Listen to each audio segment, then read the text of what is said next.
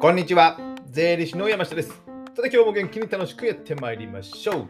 今日はですね、1月26日水曜日ということで、週の真ん中水曜日、えー、皆さんのね、仕事気分もだれてきた のではないでしょうか。えー、1月もね、なんだかんだ言って終わりに近づいておりますけども、今日はね、まあ、税金とかの話ではなくてですね、えー、僕がね、タイトルにあったように不思議に思うこと。ちょっと愚痴っぽくなるかもしれませんけどもなんでこんなことするんだろうみたいなねことをねちょっとね日々思うことがあったのでそれをねいくつかご紹介してまあ皆さんどんな感じに考えますか？みたいな感じでね、えー、お便りお待ちしてます。まあ待ってはいませんけども。で、これでね、えー、まあ何が言いたいかというと、まあ普段からね、えー、いろいろ考えておきましょうよと。普段の行動とかね、えー、いろんな生活、自分が受けることもあるじゃないですか。まあ、僕らってあの仕事を提供する側、いつも言ってますけども、仕事を提供する側の方で考えがちなので、自営業との社長とかね、えフリーランスの方は特にですね。でも、まあ、僕らも一消費者でありますので、あこの行動をお客さんあ、僕が受けてる行動は、えー、ちょっと不愉快だなと思うとかですね。この行動ないんじゃないかとかね、コミュニケーションにおいてですね。で、それをま自分の会社でとか、自分のスタッフさんに使えないかみたいな感じでね、えー、考えていただくと思うかな、良いのかなと考えております。じゃあですね、僕がま日常不思議に思うことシリーズということでですね、えー、ま1つ目はまコンビニでの事件ですね。事件でもないですけども、えー、コンビニね、えー、僕の自宅の横にコンビニがあってよくね、え酒買いにね、ジムビームハイボールを買いに行くんですけども、何の時だったかな？なんかオロナミン C を買おうと思ったんですよ。なんかつい、えー、1本オロナミン C をちょっと買いたいなと思ってふと入ってですね、えー、オロナミン C を持って、1本だけですよ。オロナミン C1 本だけ持って、えー、レジに行くとですね、えどういう人でしたかね、まあ、20代の女性の方だったかな、えピッてやられて言われた言葉がですね、え袋いりますかと。袋いりますかと。オロナミン C1 本ですよ。袋いりますかと。3回も言いましたよ。え？みたいな。この状況で袋いりますかって聞くみたいな。僕自身もね、そのコンビニにはまあ2日か3日に1回程度行ってるし、その女性の方からしたらね、僕のことはね、覚えてる可能性が高いと思うんですよ。ジムビームハイボール買ってるからですね。他のお酒も。つまみもね。その時には自分でエコバッグ持ってるので、もう袋をもらったことはまあほとんどない。で、何本かであれば手に持っていけばいいじゃないですか。近所なんで。で、こんでもですね、その時はあんまり気にしなかったんですけども、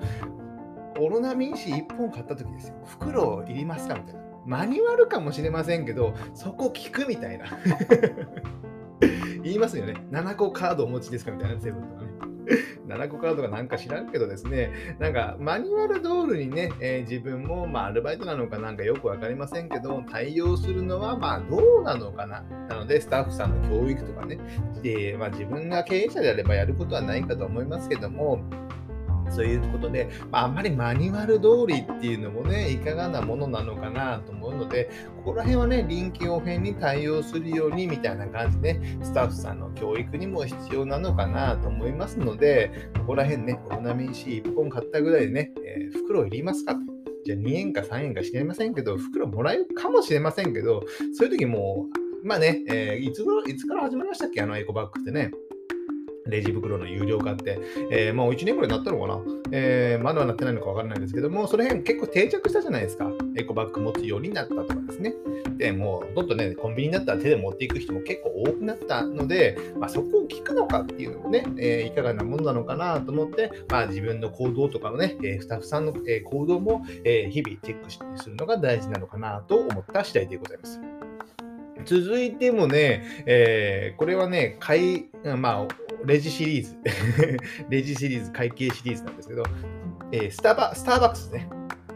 まあ、スタバには僕も週1回か2回、まあ、もうちょっと行くかな。週2回ぐらいは行くかと思うんですけども、えー、その会計の時にね、これね、マニュアルかどうかはわからないんですけども、これね、僕の感覚ではね、6、4ぐらいでね、ちょっと6ぐらい悪い方向にやってる部分があってですね。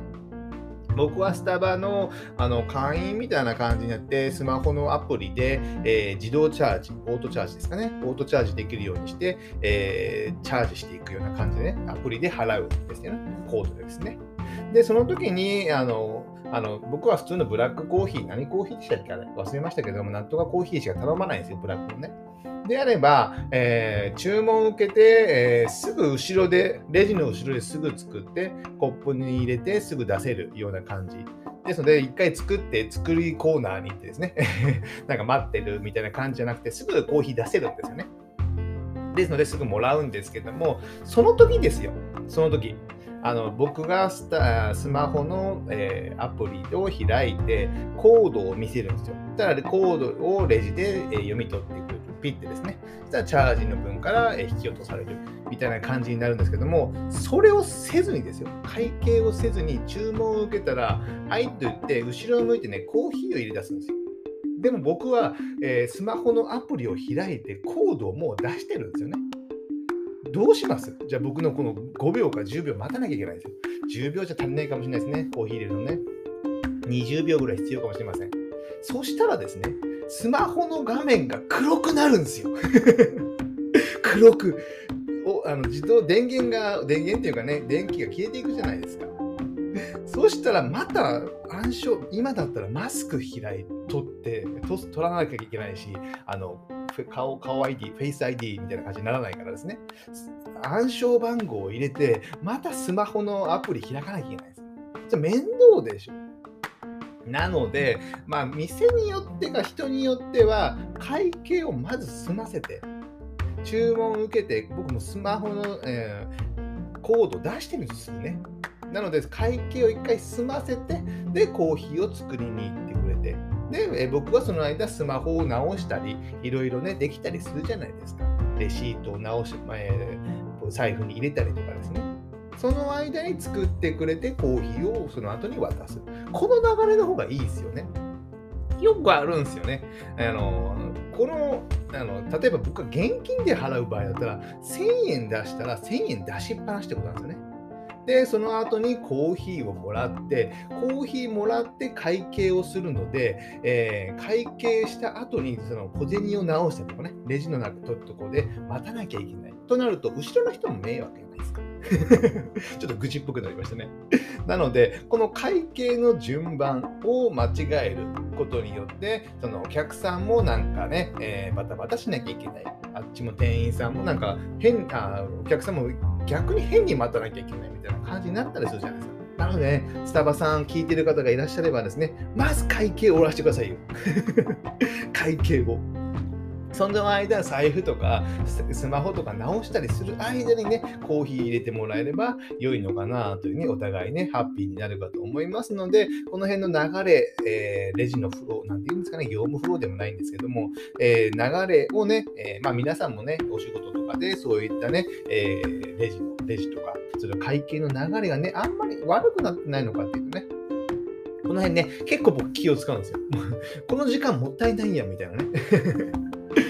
思わないですか？コーヒー入れてもらうのはいいんですけど、まだ会計も終わってないから、スマホも直せない。なので、僕バックライトね、このためにバックライトオフにしてますもんね。普通はね、10秒とかで消えるみたいな感じ設定してますけども、僕はバックライトを、えー、オフにしておいて、も消えない、ボタンを押さないと消えないような設定にしてるんですよ。スタバのためにですよ。まあ、スタバのためじゃないんですけどね。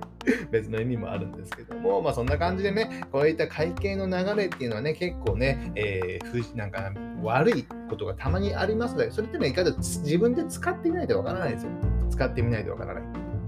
ですので、えー、こういったことね、一度ね、えー、ちょっと見てみていただいても良いのかなと思います。あとね、結構長くなったので、まあ、あと1個ぐらいにしましょうかね。いっぱいあったんですけど。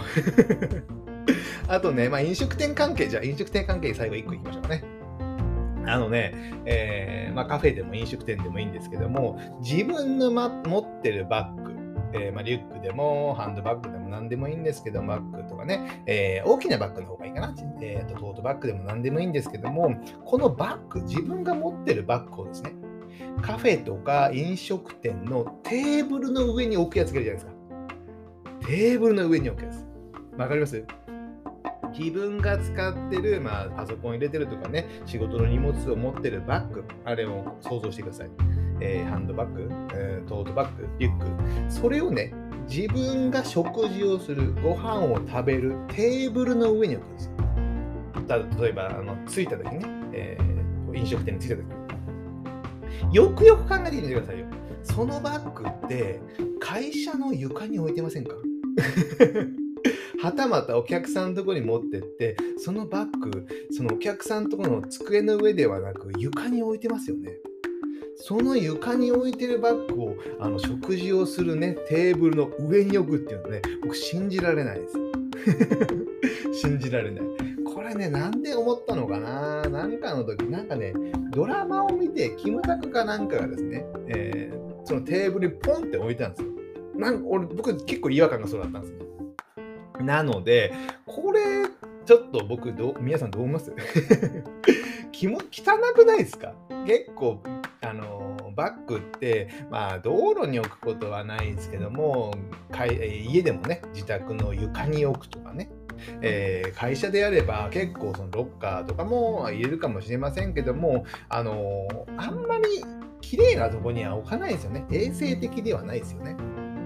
その下についたようなバッグ、地面とかについたようなバッグを、えー、食事をするカフェや、え、お茶を飲む時のテーブルの上に置くってね、僕はね、めちゃめちゃ気になるんです。潔癖なのかなとはたまに思うんですけども、でも思いますよね、よくよく考えれば。なので、その辺の行動っていうのはね、結構ね、カップル、じゃあ付き合う時前のね、デートでそういう行動をするとね、意外と見られてるとね、前聞いた面白い話ですね、なんか食事にね、えー、付き合う前の食事ぐらいに行って、何度か行ってたら、ご飯、茶碗の、えー、まあ、ご飯に行ってですね、白ご飯の茶碗に、えー、ご飯粒がいくつも残ってて、それで食べ終わってた。それを見ると、えー、ちょっと引いて、えー、それを、それからね、その人が嫌いになったみたいな。やっぱその辺のね、まあその辺はね、個人差いろいろあるんですけども、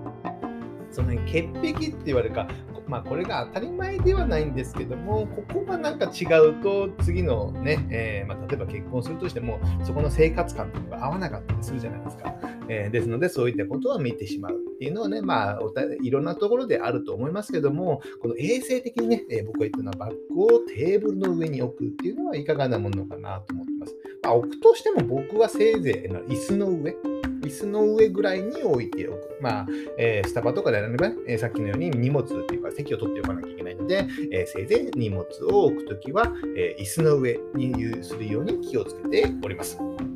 こんな感じですね。えー、全然なんか変な話になりましたけど、日々ね、僕もね、えー、ストレスを抱えて ってわけじゃないんですけども、日々気になることってね、これね、先ほどね、冒頭でも言ったように、まあ、普段からね、あ、この行動とか、これは仕事に活かせるんじゃないかとかね、えー、あ、これって僕のか、自分の会社では、えできてんのかなとかですね、これはね、僕悪いことを結構今日言いましたけども、良いこともあるかと思うんですよ。良いこともあるかと思いますね。日々行動するときに僕はね、えー、自分との、えー、なんか考えの差、比較をして、あ自分だったらこうするなとかね、他の人だったらどうしてんだろうとかね、あこの会社はいい会社だなと思ったりね、そういうのをね、えー、見つけるのも非常に大切なのかなと思いますので、日々ね、え学ぶことをこうやってね、発信するネタにもなりますので、ぜひね、えその辺も日々の生活で感じていただけたらなと思います。では今日はこれぐらいにしたいと思います。